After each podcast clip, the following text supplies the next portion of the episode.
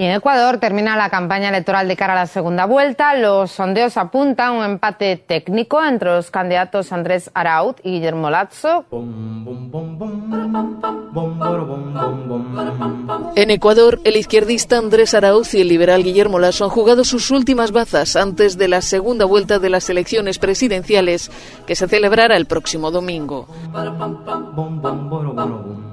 Arauz cerró este miércoles su campaña en Guayaquil, la ciudad más poblada del país, donde evocó la revolución ciudadana del expresidente Rafael Correa, de quien es delfín político. Nadie podrá ignorar ese legado histórico que nos dejó la revolución ciudadana para todo el Ecuador. La historia ya registra ese legado y ahora, este domingo 11 de abril, la historia nuevamente hablará, nuevamente se pronunciará.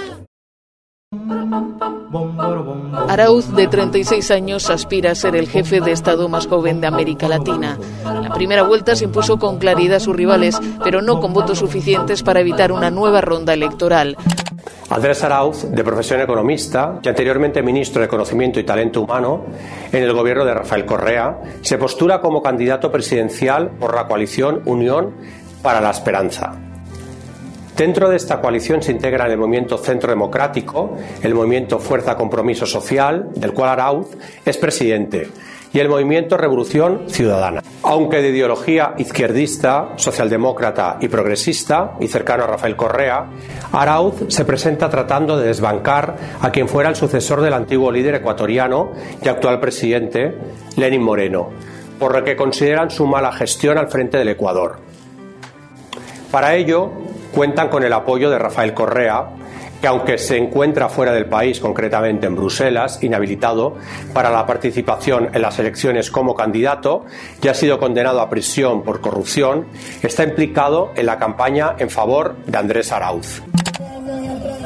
El otro candidato es el ex banquero conservador Guillermo Lasso, que cerró este miércoles su campaña en la Sierra Andina del país con un llamamiento a la unidad nacional y al cambio tras una década de gobiernos asociados a Rafael Correa. Lasso también habló de la severa crisis económica que golpea Ecuador, agravada por la pandemia de coronavirus.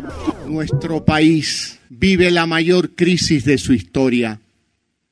Una crisis sanitaria, una crisis económica una crisis de valores que afecta de manera grave a la vida de todos los ecuatorianos. Guillermo Lasso, empresario, banquero y político muy influyente en el Ecuador. Inició su carrera política en el año 1998 como gobernador provincial, pasando un año después a ostentar el superministerio de Economía hasta bien entrado el año 2003, momento en el que es embajador bajo la presidencia de Lucio Gutiérrez, siendo clave en las relaciones con los Estados Unidos. Además de su trayectoria política, es el segundo hombre más rico de Ecuador y el principal accionista del Banco Guayaquil los candidatos han buscado espacios para una política positiva y también se resumen en estos puntos. 1. Mujeres y sectores indígenas.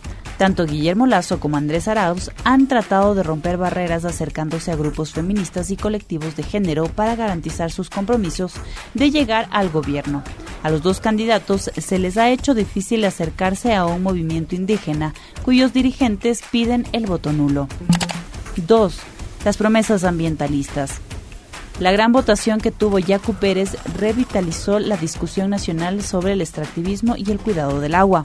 Arauz y Lazo ahora hablan de proteger el Yasuní, pese a que ya se lo explota y se han mostrado abiertos a posibles consultas populares que podrían causar un frenazo en la política minera del país. 3. Educación. La campaña de Andrés Arauz ha puesto énfasis en la calidad del sistema educativo público con nuevos pensums y tecnologías para su desarrollo. En cambio, Guillermo Lazo habla de un esquema de mayor libertad para los estudiantes en cuanto a excesivas regulaciones estatales. Ambos plantean un esquema intensivo de becas. Los dos candidatos cuentan con la desconfianza gestada ya en la primera vuelta en febrero. Con la victoria para Arauz, el segundo puesto para Lasso y escasos y dudosos 32.000 votos de diferencia con el tercero, Yacu Pérez de la formación Pachacutic, que pide el voto nulo masivo para pedir que las elecciones se declaren también nulas. Uno de los objetivos de ambos candidatos es convencer al 29% de los votantes que la semana pasada aún estaban indecisos y cuyo voto podría ser determinante. Unos 13 millones de ecuatorianos están llamados a las urnas para elegir al nuevo presidente que sucederá al actual mandatario Lenín Moreno. ¿Qué país deja Lenín Moreno al ganador de los comicios este domingo? Si comparamos la situación a abril del 2021 con la que inició el gobierno de Lenín Moreno en mayo de 2017, sin duda es una situación mucho peor, tanto por factores externos como internos de la gestión gubernamental. Entre los factores internos de la gestión de Moreno durante la pandemia, las imágenes de cadáveres en las calles recorrieron el mundo. Pero el acuerdo con el fondo en medio de esa crisis fue para muchos como tirar nasta al fuego. El acuerdo con el FMI al que llegó el gobierno de Moreno ha sido totalmente negativo para el país.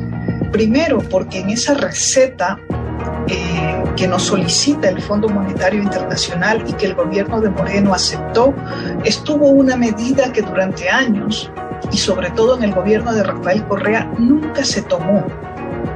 ¿Cuál es? No quitar los subsidios a las gasolinas, a los combustibles en el Ecuador. Ese conflicto ya había llevado antes de la pandemia al estallido social de octubre de 2019, cuya violenta represión le valió a Moreno denuncias por delitos de lesa humanidad. Y ese mismo año su gobierno terminaba de la peor manera lo que había sido un hito durante la gestión de Correa, el asilo político a Julian Assange. Decisiones que demuestran que si el foco se pone en la defensa de los derechos humanos, claramente hoy Ecuador está objetivamente peor de lo que estaba.